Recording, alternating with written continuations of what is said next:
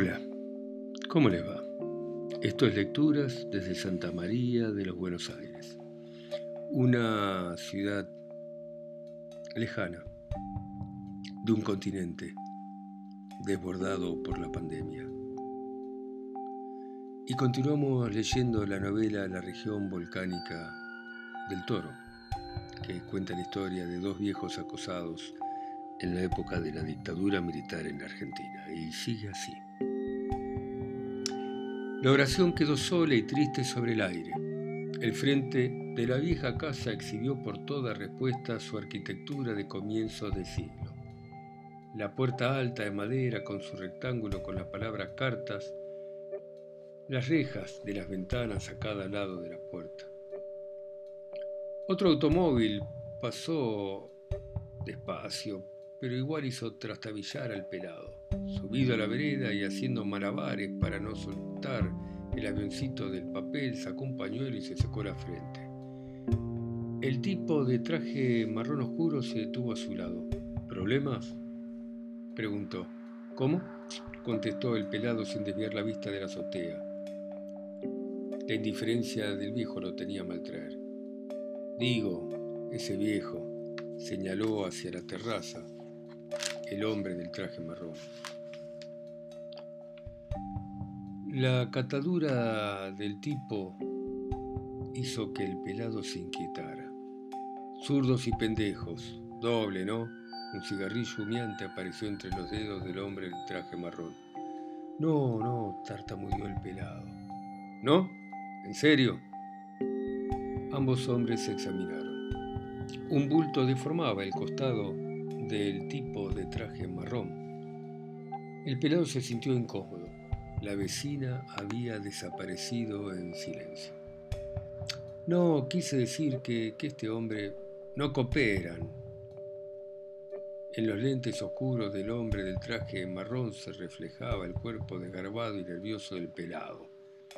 Bueno, lo que pasa es que, comenzó el pelado, la luminosidad de la mañana se opacó en un destello del marco del anteojo del hombre de traje marrón, que examinó la uña larga de su meñique derecho y luego recorrió con su vista al pelado la azotea con desprecio. El cigarrillo jugó en su mano y terminó en la boca en medio del humo gris. Siempre lo mismo con los ciudadanos, ¿eh? que no hacen caso, que no ayudan, escupió, que no cumplen y después piden orden. ¿Qué orden? Y cuando tienen la manija ellos, ¿qué pasa? Volvió a mirar la uña larga de su dedo. Aparecen los agitadores de siempre, los que les lavan la cabeza con ideas raras, ideas de otros lugares. Hizo un chasquido con la lengua. Entonces la gente se comienza a alterar, ¿no? Cree toda esa basura de los derechos humanos, de la libertad. Qué joda, ¿no? palmeó dos veces el bulto de la axila y entonces San se acabó. Nadie quiere trabajar, nadie quiere producir, enumeraba con los dedos mientras sostenía el cigarrillo entre los labios. Se exige, siempre se exige. ¿Y el país? No, hermano, negó con la cabeza y echó una pitada larga. Eso no va, no funciona. Y agregó convencido. Ahora sí estamos tranquilos, ¿no? El pelado parpadeó confuso un par de veces, puso la carpeta debajo del brazo y carraspeó. Parecía un chico de escuela primaria, amonestado por la directora. El otro se encorvó hacia atrás para mirar bien la terraza. Esforzó un poco la vista y señaló hacia arriba. Así no, ¿eh? Yo le digo que así no va a llegar a ningún lado. Los hombres permanecieron un instante callados. El pelado sentía el cuerpo flojo. Bueno, el hombre de traje marrón se frotó las manos. Si necesita algo me avisa. ¿eh? Se despidió y se fue hacia la esquina. El pelado lo observó saludar a un patrullero que pasó y luego agacharse para tratar de acariciar un gato. Pero el animal, sin un pelo de sonso, ni se le acercó. Apenas levantó el hocico, lo frunció un par de veces y salió disparando. El pelado volvió a la carga. ¡Eh, viejo, hombre! Unos gorriones levantaron vuelo, la vecina se había asomado otra vez a mirar. Su vestido floreado parecía ahora fuera de, de sitio, ya no se la veía divertida. La azotea estaba inmóvil, sin embargo, aparentaba atenta. El pelado miró con frustración el avión de papel que tenía en la mano, dejó la carpeta en el suelo y lo desarmó para descubrir que había algo escrito. No tengo plata para el alquiler, anunciaba una caligrafía irregular, infantil. Una risa sobre su hombro lo asustó. Al darse vuelta vio que la vecina, luego de haber leído el mensaje, se alejaba. Está bien, gritó agitando el papel el pelado. Está bien, pero tengo la obligación de hacerle saber que esto va a tener consecuencias. Otro avión despegó entre las columnas de cemento de la balaustrada y cayó delante de los zapatos del pelado. Se mantuvo indeciso unos instantes y luego lo desarmó para leer lo que estaba escrito. Váyase al carajo, decía el papel. El pelado se puso rojo y haciendo un bollo con los proyectiles, los tiró con furia hacia la terraza. El silencio pesaba. Me lavo las manos, gritó, ¿eh? Ya no es mi problema. Después no diga que no lo quise ayudar o que no lo avisé. La respuesta fue un pedo largo y sonoro que retumbó sobre el aire de la azotea. El pelado, deshonrosamente vencido, se sentó en el cordón de la vereda para tratar de pensar. El viejo con los pantalones cagados se espió desde la terraza al pelado. Lo vio sentado en el cordón de la vereda con la cabeza escondida entre las manos. Pensó por un instante que todas las personas de vez en cuando se sienten desoladas, que el mundo en algún momento se convierte en algo lejano, misterioso, y que la vida sigue, no espera a nadie. Dio media vuelta y caminando con las dificultades lógicas del caso, sintiendo irritación, en el culo y en los muslos, se alejó hacia la escalera que conducía al patio. Olga, llamó mientras entraba en la cocina desierta. Che, Olga, Olga. La sala tenía un olor rancio, pero no había nadie. Encontró a su mujer en el dormitorio sobre la cama mirando el techo. Estoy harta de limpiar tus porquerías, dijo Olga sin moverse ni mirarlo. ¿Cuántos años llevo, eh? Que levantar medias, que fregar calzoncillos, que frotar el cuello de las camisas. ¿Cuánto, eh? Movió las manos frente a la cabeza del viejo. Debes estar podrido por dentro, no sé qué tenés, qué sé yo. Anda, dale, vuelve al baño, tira la cadena, haceme el favor. El viejo rumiaba como una vaca. La boca se abrió ligeramente. Es la leche de porquería que me diste esta mañana, quiso justificar mientras se rascaba el cráneo. Ya lo sospechaba, me querés matar. El intestino estuvo haciendo ruido toda la noche. Olga siguió estudiando con indiferencia un punto cualquiera de los infinitos que componen el espacio, y un pensamiento se escapó de su órbita. ¿Por qué te moves en la cama? Te moviste toda la noche, no me dejaste dormir. El viejo desarticulado tenía mirada de astrónomo, trataba de recordar qué era lo que hacía parado frente a su esposa.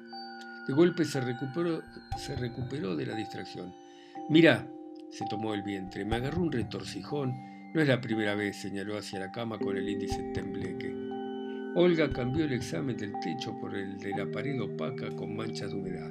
El viejo concluyó. Me querés matar, Olga. No dejó de mirarla. Los años, no sirvo, las cosas. Ella abandonó su postura inerte, fósil, mineral pero ¿me quieres decir qué carajo te pasa? La voz de Olga era áspera. La cantidad de cosas que hemos vivido juntos todo este tiempo, yo siempre callada, que hacer la comida, juntar la ropa, planchar después. Los brazos flacos de la vieja eran un molinete gastado. En el 65 me diste albóndigas con veneno, declaró el viejo con desdén. La vieja ignoró la reiterada y absurda acusación. Son los bichos que tenés en el intestino, viejo. Siempre te quise. Vos sabrás lo que es querer. Son tus bichos, tremendos subrayó sentada sobre la cama, los brazos extendidos, furiosa. Al viejo no le importó el reproche. Fue la carne, lo sabes bien, si la fuiste a comprar a propósito en aquella carnicería de mierda cerca de la casa de tu mamá. Olga lo observó incolora. No me eches la culpa. ¿Vos sabés lo que te dijo el doctor del hospital de la calle Caseros? Él lo dijo. Su voz fue glacial la flora intestinal, Señor. El viejo capítulo. Su voz, un pequeño hilito llegó a decir, vieja de mierda, cuando me internaron el año pasado. Olga lloró sin ruido mientras se tapaba la nariz con los dedos. ¿Vas a tirar la cadena del baño o no? suplicó. No fue el año pasado, ¿ves? Las palabras retumbaron triunfales. Fue en el 72, hace como cinco años, no cualquier bacteria. Fue la flora pútrida de tu intestino. Lo dijo aquel doctor de caseros. ¿Cómo se llamaba? Sus ojos parpadearon desmemoriados. La habitación era un testigo muy humilde de una cama matrimonial que se inclinaba hacia un lado por el peso y por los años. Había también una cómoda con mantilla de encajes y vasos antiguos de cristal. La misma silla de siempre tenía la misma ropa de siempre, las mesitas de luz, regalo de casamiento, sobre la de ella la pareja feliz, joven frente al altar, sobre la de él un grupo grueso de boletos de colectivo sujetos con un broche de madera. Una cruz plana de sándalo ocupaba el centro de la pared de la cabecera. A través de ella el viejo recordaba, de vez en cuando, que podía llegar a existir una instancia superior. Una puerta cubierta por una cortina sepia vieja comunicaba con el patio. Hacía tantos años que estaba escondida que nadie sabía de su existencia. La boca del viejo se movía como un sub y baja, con una mano se agarraba el pantalón que se había aflojado para que no se cayera. Frunció la pera con el plan de acordarse de algo que le permitiese ir hacia algún lado. Con el mismo tinte ocre en el que estaba enmarcada la discusión, abrió los ojos desmesuradamente y dijo, fueron los niños envueltos, eso, fueron los niños envueltos. Mintió con total desparpajo y hoy esa leche que me diste esta mañana ya le sentía olor. Olga Sentada sobre la cama comenzó la tarea irremediable de secar lágrimas propias con las mangas del salto de cama. El viejo lejano como un marino o un hijo que vive en otro país siguió. ¿Para qué mierda te habré hecho caso? Su mano temblaba y con su voz imitó la de su mujer. Tomá, papá, que te hace falta, que te vas a poner mal, que hace frío, pero haceme el favor. El brazo era un palo que bailaba dentro de la camiseta. Ella volvió a llorar. ¿Ves? ¿Ves cómo sos? Una te cuida, se preocupa, dijo, y la flecha dio en el blanco. El anciano conmovido no supo qué hacer. Es más difícil pelear contra el llanto de una mujer que tratar de comprenderlo. En ese momento el olor a mierda que despedían sus pantalones hizo fuerte, definido, subió como una nube, creció para envolverlos. Unos gritos apagados atravesaron las paredes. Ella sollozaba sobre los agujeros del colchón. El viejo recordó al tipo pelado que estaba en la calle. Ese pelado de mierda, dijo señalando algún lugar detrás de las paredes donde el hombre parecía estar profiriendo amenazas. Habla de no sé qué consecuencias y esas cosas. El viejo bajó la cabeza y soltó a rodar su mirada por el piso. Ella se limpió los mocos, las lágrimas y lo miró con cariño. ¿Y vos qué le contestaste? ¿Que somos gente trabajadora, gente de bien? La manga sucia del desabillé borroneaba las mejillas. El viejo parecía un maniquí. Los labios del anciano ni se movieron. Ella tenía la piel tan transparente que se veía correr la sangre. ¿Eh? ¿Qué le dijiste? Si siempre cumplimos se dijo la vieja sentada en el borde del colchón. Sus dedos se entrelazaban preocupados. El viejo contestó sin soltar el enorme pantalón, pero se rompió como se rompe un plato viejo, sin demasiado barullo ni ceremonia. Trabajé como un burro toda la vida. ¿Eh? ¿Quién hizo este país? ¿Eh? ¿Eh? ¿Quién lo hizo? Ella lo vio entonces como en otros tiempos, grande, épico, Palabras indescifrables se corrían dentro de la casa por las sendijas de la puerta y las ventanas. Algunas cobraban vida. Deber, confianza, el dueño, incumplimiento, desalojo, fuerza pública, ley. Ella esperó algo último. Viejo, reprochó con ternura. Finalizado el hecho de romperse en pedacitos, el viejo, dijo, Olga, trepé colectivo, yo que sé, hice de todo. ¿Y quién estuvo el 17? Eh? ¿Quién? ¿Quién estuvo? Si ella viviera todavía, si al menos el general no se hubiera muerto. Hay algunos tipos, Olga lo interrumpió. Necesitaba una respuesta que espantara la inseguridad, el miedo, el temblor. Papá, ¿qué vamos a hacer? Sus dedos se estiraron como pequeñas lagartijas.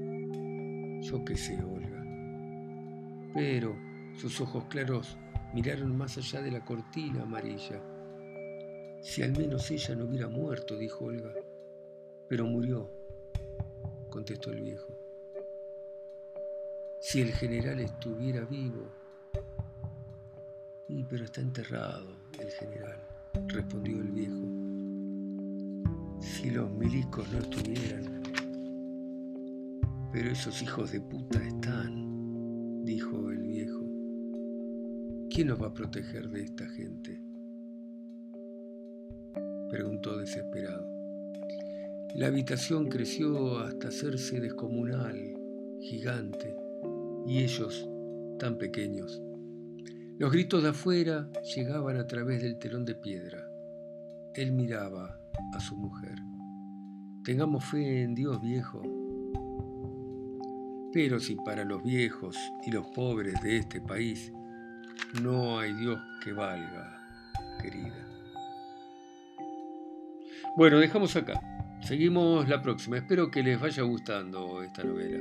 Chao, les mando un saludo, cualquier cosa, me pueden mandar algún mensaje, lo que quieran.